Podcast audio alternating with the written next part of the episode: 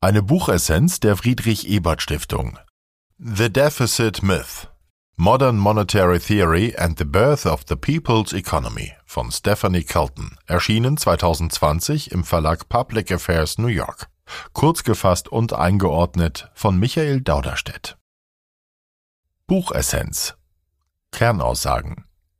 Die Modern Monetary Theory MMT räumt mit den traditionellen Fehlinterpretationen der Rolle von Geld, Schulden und Defiziten auf. Diese moderne Geldtheorie ist eine neuere Richtung in den Wirtschaftswissenschaften, die das Geld, Steuern und Staatsschulden ganz anders interpretiert als klassische oder liberale Theorien. In entwickelten Volkswirtschaften mit eigener Währung kann der Staat beliebig viele Maßnahmen finanzieren.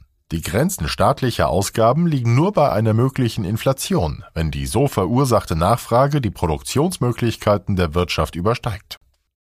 Bewertung aus Sicht der sozialen Demokratie Das Buch eröffnet progressiver Politik analytisch und argumentativ große Spielräume. Es geht aber auch kritisch mit der Sozialdemokratie ins Gericht, wenn sie sich von den Mythen der traditionellen Ökonomie, Defizit und Schuldenangst blenden lässt oder glaubt, die Besteuerung der Reichen, die aus anderen Gründen sehr sinnvoll ist, sei notwendig, um wünschenswerte staatliche Ausgaben zu finanzieren. Buchautorin Stephanie Kelton, PhD, ist Professorin für Wirtschaftswissenschaften an der Stony Brook Universität in New York. Sie hat den prominentesten US-amerikanischen Sozialdemokraten Bernie Sanders, Senator für Vermont, bewarb sich 2016 und 2020 um die Präsidentschaftskandidatur der Demokraten, zu wirtschaftspolitischen Themen beraten. Kelton gilt als führende Vertreterin der modernen Geldtheorie MMT. Buchinhalt das Buch umfasst acht Kapitel, wobei die ersten sechs weit verbreitete ökonomische Mythen entlarven. Die beiden letzten widmen sich den wahren Problemen, vor denen die USA und die Welt stehen und möglichen Lösungen. Der Staat schafft das Geld, er muss es daher nicht einnehmen.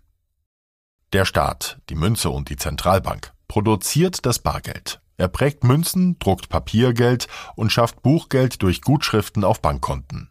Während Haushalte, Unternehmen und untere Staatsebenen, zum Beispiel Gemeinden und Länder, Geld einnehmen oder leihen müssen, um Ausgaben zu tätigen, kann der Staat es einfach schaffen. Mit diesem vom Staat geschaffenen Geld können dann Haushalte und Unternehmen ihre Steuern bezahlen. Die Steuerpflicht zwingt die Gesellschaft, Leistungen für den Staat zu erbringen, die der Staat für das Gemeinwohl braucht, zum Beispiel Infrastruktur, Sicherheit, Bildung, Gesundheit. Der Staat ist nicht auf geldliche Einnahmen angewiesen, aber auf die Arbeit und Ressourcen, die er braucht, um seine Aufgaben zu erfüllen. Nicht alle Staaten sind gleich unabhängig bei der Geldschaffung. Die USA haben erst 1972 die Golddeckung abgeschafft, also die Verpflichtung, Dollars gegen Gold zu einem festen Kurs einzutauschen. Die Golddeckung beschränkt die Geldmenge, die der Staat schaffen kann. Moderne Staaten haben Fiat-Geld, das frei vermehrbar ist. Aber nicht alle Staaten sind so geldpolitisch souverän. Viele Länder des globalen Südens haben sich in Fremdwährungen verschuldet, die sie nicht mit selbst geschaffenem Geld begleichen können. Auch in der Eurozone haben die einzelnen Länder keine Währungssouveränität, wie etwa Griechenland in der Eurokrise schmerzhaft spüren musste. Es ist also ein Irrtum, dass der Staat seine Ausgaben nur in dem Maß tätigen kann, wie er Einnahmen durch Steuern oder den Verkauf von Anleihen erzielt. Das heißt nicht, dass Steuern überflüssig wären.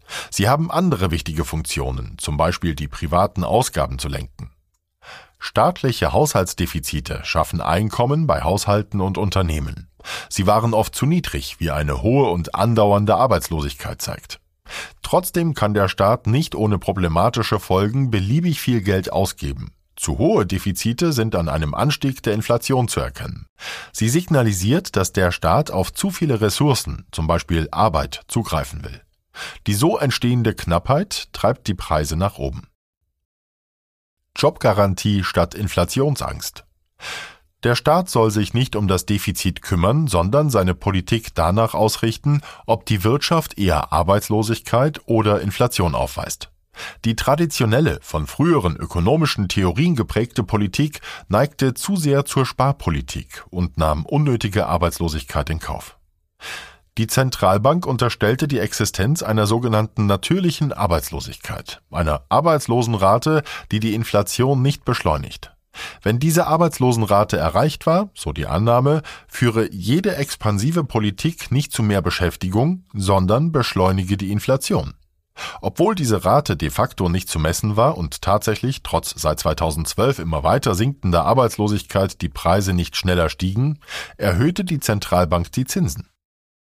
Auch die Fiskalpolitik war meistens auf die Vermeidung oder Beschränkung von Schulden und Defiziten fixiert, statt das Ziel einer möglichst niedrigen Arbeitslosigkeit zu verfolgen. Sie sollte zwar die Inflation im Auge behalten, aber nicht um den Preis vieler Arbeitsloser und verschenkten Wohlstands. Die moderne Geldtheorie MMT empfiehlt als eine bessere Politik eine staatliche Jobgarantie. Sie bietet jedem Arbeitswilligen einen Arbeitsplatz zu einem ordentlichen Mindestlohn, zum Beispiel 15 Dollar pro Stunde an, vorzugsweise in kommunalen Dienstleistungen.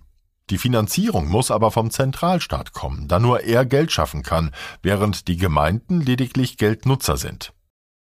Die Ausgaben für ein solches Programm steuern die Wirtschaft automatisch zur Vollbeschäftigung. Bei ohnehin niedriger Arbeitslosigkeit fallen kaum Ausgaben an bei hoher entsprechend starke, wodurch die Nachfrage und die Konjunktur stabilisiert werden. Schreckgespenst Staatsschulden. Staatsschulden werden fast immer als Problem betrachtet. Schuldenuhren ticken, Pro-Kopf-Schulden täuschen den BürgerInnen vor, sie hätten hohe Zahlungsverpflichtungen. Allgemein wird von der Belastung künftiger Generationen gesprochen. Fragt man aber danach, ob Staatsanleihen abgeschafft werden sollen, fürchten die meisten Menschen Vermögensverluste. Denn sie bzw. Banken und Versicherungen in ihrem Auftrag halten Ersparnisse in Form von Staatspapieren. Im Fall der USA hält China einen beachtlichen Teil der Staatsschulden. Aber auch das ist keine Bedrohung. Chinas Forderungen entstanden aus chinesischen Exportüberschüssen, die in US-Dollar bezahlt wurden, für die China Staatsanleihen kaufte. Deren Verkauf durch China würde nur bedeuten, dass China dann wieder Dollars hält, auf die es keine Zinsen bekommt. Amerikanische Staatsschulden sind risikofrei, im Gegensatz zu griechischen Staatsschulden oder privaten Schulden. Auch die Zinsbelastung ist kein Problem. Die Zentralbank hat es in der Hand, die Rendite der Staatspapiere zu bestimmen. Allerdings können diese Zinszahlungen die Einkommensverteilung verschlechtern, da die entsprechenden Vermögen vor allem von Reichen gehalten werden. Die USA haben mehrfach in ihrer Geschichte die Staatsschulden durch mehrjährige Haushaltsüberschüsse abgebaut. Diese Phasen staatlicher Sparsamkeit endeten regelmäßig in tiefen Rezessionen. Das kann nicht überraschen. Wenn der Staat spart, müssen private Haushalte oder Unternehmen Schulden machen. Da sie, im Gegensatz zum Staat, dies nicht unbegrenzt tun können, müssen sie früher oder später in den Sparmodus wechseln, um ihre Bilanzen zu sanieren. Das reduziert die Nachfrage und löst Krisen aus. Haushaltsdefizite fördern Wachstum. Traditionelle Ökonomen befürchten, dass staatliche Kreditaufnahme private Investitionen verdrängt. Sie unterstellen, es gebe in einer Volkswirtschaft eine bestimmte Masse an Ersparnissen, um die der Staat und die private Wirtschaft, Haushalte und Unternehmen konkurrieren. Das Geld, das der Staat zur Finanzierung seiner Defizite nutzt, stehe dann privaten Investoren nicht mehr zur Verfügung, was das Wachstum schwäche. Diese Sichtweise ist verkehrt. Haushaltsdefizite des Staates erhöhen die der Privatwirtschaft zur Verfügung stehende Geldmenge. Umgekehrt nehmen Haushaltsüberschüsse des Staates, also wenn mehr Steuereinnahmen als Ausgaben anfallen, der privaten Wirtschaft Geld weg. Die Kreditaufnahme des Staates ersetzt in der Vermögensbilanz der privaten Haushalte nur Bargeld durch Staatsanleihen. Staatsanleihen vergibt der Staat über sogenannte Primärhändler, das sind in der Regel die größten Geschäftsbanken, an private Investoren. Der Preis einer Anleihe mit einem bestimmten Zinssatz und ihre Rendite stehen in einem spiegelbildlichen Verhältnis. Je höher der Preis bzw. Kurs, desto niedriger die Rendite. Die Zentralbank kann aber den Kurs bestimmen, indem sie potenziell unbegrenzt Anleihen zu einem bestimmten Preis kauft. Nur in Ländern mit beschränkter monetärer Souveränität, zum Beispiel in der Eurozone oder Ländern, die sich in Fremdwährungen verschulden, gilt, dass der Staat mit privaten Investoren konkurriert. Da diese Staaten nicht selbst Geld schaffen können, sind sie darauf angewiesen, dass die Kapitalmärkte ihre Anleihen kaufen und dabei die Rendite bestimmen. Damit werden Schuldenkrisen wie 2010 in Griechenland möglich. Eine Handelspolitik für realen Wohlstand. Donald Trump sah Handelsbilanzdefizite als eine Bedrohung für die USA. In der Tat haben viele amerikanische Arbeiterinnen ihre Jobs verloren, weil die Produktion ins Ausland verlagert oder von billigen Importen verdrängt wurde. Allerdings waren auch viele andere Faktoren mindestens ebenso bedeutsam. Aber letztlich bedeuten Importüberschüsse, dass das Inland über mehr Güter und Dienstleistungen, also realen Wohlstand verfügt. Die USA haben das Privileg, dass die Welt ihre Währung, den US-Dollar, als Bezahlung für diese Güter und Dienstleistungen akzeptiert. Die Sonderstellung des Dollar resultiert aus der wirtschaftlichen Dominanz der USA seit dem Zweiten Weltkrieg. Das 1944 geschaffene Weltwährungssystem, genannt Bretton Woods-System, etablierte einen Gold-Dollar-Standard, der die Möglichkeit einschränkte, Handelsbilanzdefizite zu finanzieren. Mit der Auflösung des Systems 1972-73 sind die Freiräume gewachsen. Aber diese Freiräume differieren stark von Land zu Land. Vor allem arme Entwicklungsländer sind auf Dollars angewiesen, um wichtige Importe zu finanzieren. Ihre Exporte bestehen meist aus Rohstoffen oder Billigwaren, die von niedrigen Löhnen abhängen.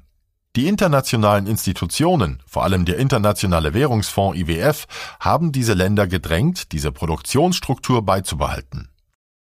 Wirklich erfolgreiche Länder wie China haben sich dagegen entwickelt, indem sie ihre Industrie in Bereiche höherer Wertschöpfung sozusagen veredelt haben. Eine Handelspolitik, die nicht finanzielle Bilanzen, sondern realen Wohlstand zum Ziel hat, muss dagegen Sozial- und Umweltstandards durchsetzen. Jobgarantien in allen Ländern müssen alternative Beschäftigungsmöglichkeiten anbieten, um handelsbedingte Arbeitslosigkeit zu vermeiden. Der Sozialstaat ist finanzierbar. Der US-amerikanische Wohlfahrtsstaat hat vor allem drei große Programme. Die Rentenversicherung, Social Security, und die zwei Gesundheitsfürsorgeprogramme Medicaid für Arme und Medicare für Ältere. Sie berechtigen die jeweiligen Zielgruppen zu staatlichen Leistungen, sogenannten Entitlements. Konservative und neoliberale Politikerinnen und Fachleute sehen in diesen ausgabenstarken Programmen eine Gefahr für die finanzielle Nachhaltigkeit. Angesichts des demografischen Wandels halten sie vor allem die Altersvorsorge nicht für finanzierbar. Den berechtigten Menschen wird Anspruchsdenken vorgeworfen. Diverse Reformen sollen die Rechtsansprüche auf Leistungen einschränken, zum Beispiel Erhöhung des Renteneintrittsalters. Häufig wird auch eine Privatisierung der Systeme gefordert. Selbst progressive PolitikerInnen, zum Beispiel der demokratische Präsident Obama, konnten sich dieser Panikmache nicht entziehen und haben an Reformen zur finanziellen Sanierung mitgewirkt. Tatsächlich kann der Staat die notwendigen Ausgaben für diese Programme unbeschränkt tätigen, da er das dafür nötige Geld selbst schaffen kann. Selbst der konservative Notenbankchef Alan Greenspan bestätigte in einer Anhörung vor dem Senat, dass diese Programme sicher seien und ihre Finanzierung nicht gefährdet sei. Die moderne Geldtheorie MMT sagt aber nicht, dass eine grenzenlose Expansion der Ausgaben, zum Beispiel für Gesundheit, gänzlich unproblematisch ist. Aber das Problem ist nicht die Finanzierung. Der möglicherweise limitierende Faktor ist die reale Verfügbarkeit von Ressourcen, wie medizinisches Personal, Krankenhäuser oder Medikamente. Sie gilt es sicherzustellen, statt die Empfangsberechtigten zu verleumden und falsche Finanzierungsprobleme zu erfinden. Die wirklich bedrohlichen Defizite. Die falsche Fixierung auf fiskalische Defizite lenkt von den realen Defiziten ab, die den Wohlstand gefährden. Amerika fehlt es an guter Arbeit. Von den vielen Jobs, die seit der Finanzkrise entstanden sind, sind zu viele prekär und schlecht bezahlt. Eng damit verbunden ist das amerikanische Spardefizit. Die meisten Haushalte haben zu geringe Einkommen und zu hohe Ausgaben, um Ersparnisse bilden zu können. Das Gesundheitsdefizit hat dazu geführt, dass die USA trotz überdurchschnittlicher Ausgaben eine niedrigere Lebenserwartung als vergleichbare Länder haben. Hohe Studiengebühren sind verantwortlich für das Bildungsdefizit und massive Verschuldung der Studierenden. Die Infrastruktur in den USA bedarf massiver Investitionen. Die Klimakrise bedroht schon jetzt die USA deutlich. Um die Klimaziele zu erreichen, müssen ebenfalls umfangreiche Transformationsprogramme durchgeführt werden. Die Einkommensungleichheit bedroht auch die Demokratie. Arme Menschen wählen kaum noch, während die Reichen über viele Wege verfügen, ihre Interessen in der Politik durchzusetzen. Im Ergebnis begünstigt das Steuersystem die Wohlhabenden und die Arbeitsmarktpolitik das Kapital. Eine Volkswirtschaft für das Volk. Die moderne Geldtheorie MMT beschreibt, wie die Geldwirtschaft heute funktioniert und was daher möglich ist. Sie eröffnet Spielräume für eine Politik für die Menschen, die nicht von falschen Defizitängsten geprägt ist. Amerika kann sich Programme leisten, die gute Arbeit, Bildung und Gesundheitsvorsorge für alle sowie eine moderne und klimagerechte Infrastruktur liefern. Die einzige wirkliche Grenze für all dies ist nicht das Geld, sondern die Verfügbarkeit realer Ressourcen wie Arbeit, Kenntnisse, Anlagen und Rohstoffe. Buch Votum Das Buch legt klar, dass Schuldenbremsen Unsinn sind und progressive Politik daran nicht scheitern darf und soll. Obwohl es stark auf die USA fokussiert ist, gelten die meisten Analysen und Empfehlungen auch für andere Länder mit vergleichbarer Wirtschaftsordnung. Für die Eurozone mit ihrer supranationalen Geld- und nationalen Fiskalpolitik muss die moderne Geldtheorie MMT allerdings angepasst werden. Um die gleichen Gestaltungsspielräume zu haben, müsste der EU-Haushalt erheblich gestärkt werden.